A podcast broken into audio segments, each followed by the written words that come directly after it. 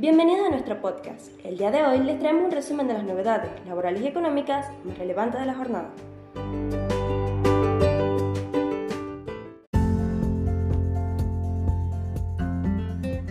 Agilización contra la precarización laboral. La Administración Federal de Ingresos Públicos, AFIP, reforzará sus procedimientos de relevamiento de personal, aplicando mejoras a la herramienta informática Trabajo Registrado en línea, utilizada en las fiscalizaciones que se realizan sobre los responsables comprendidos en el régimen de empleadores. La herramienta permite constatar si los trabajadores que se encuentran en el establecimiento verificado se encuentran debidamente registrados o no, para lo cual identifica y compara los datos del empleador con los del personal relevado.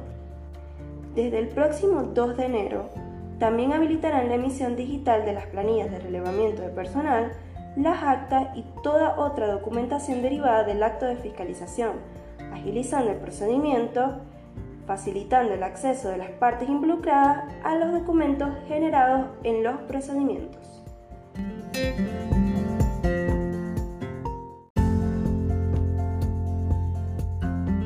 Ganancias.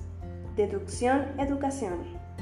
Con la promulgación y publicación del Presupuesto Nacional para el ejercicio 2023, a través de la Ley 27.701, se incorpora la nueva deducción al impuesto a las ganancias para personas humanas, la cual es de aplicación a partir del periodo fiscal 2022.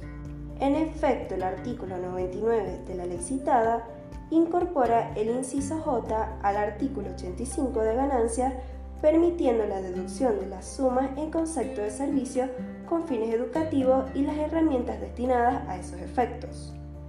Que el contribuyente pague por quienes revistan el carácter de carga familiar y por sus hijos mayores de edad y hasta 24 años inclusive, aunque para este último caso siempre y cuando cursen estudios regulares o profesionales de un arte u oficio que les impidan proveerse de medios necesarios para sostenerse independientemente. La deducción podrá realizarse hasta el límite del 40% del importe del mínimo no imponible. Cabe recordar que para el presente ejercicio dicho concepto se ubica en 252.564. Por lo tanto, el límite es de 101.025,94.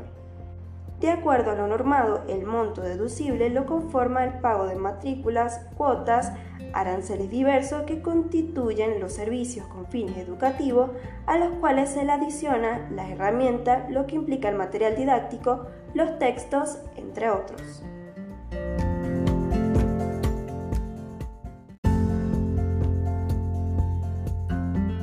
Casas particulares.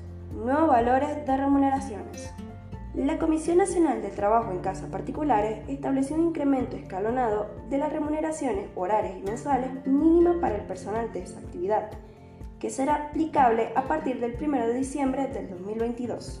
Los nuevos montos que deberán reflejar los recibos de sueldo de los trabajadores de casas particulares quedaron establecidos según el cronograma publicado en el anexo de la resolución 6-2022.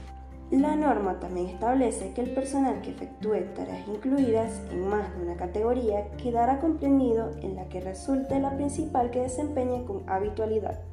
Por otra parte, la Superintendencia de Riesgo de Trabajo estableció una actualización de la cuota de cobertura de la ART para noviembre y fijó los valores que se abonarán en diciembre. Con esto se modificará el monto del pago mensual que se realiza a través de la página web.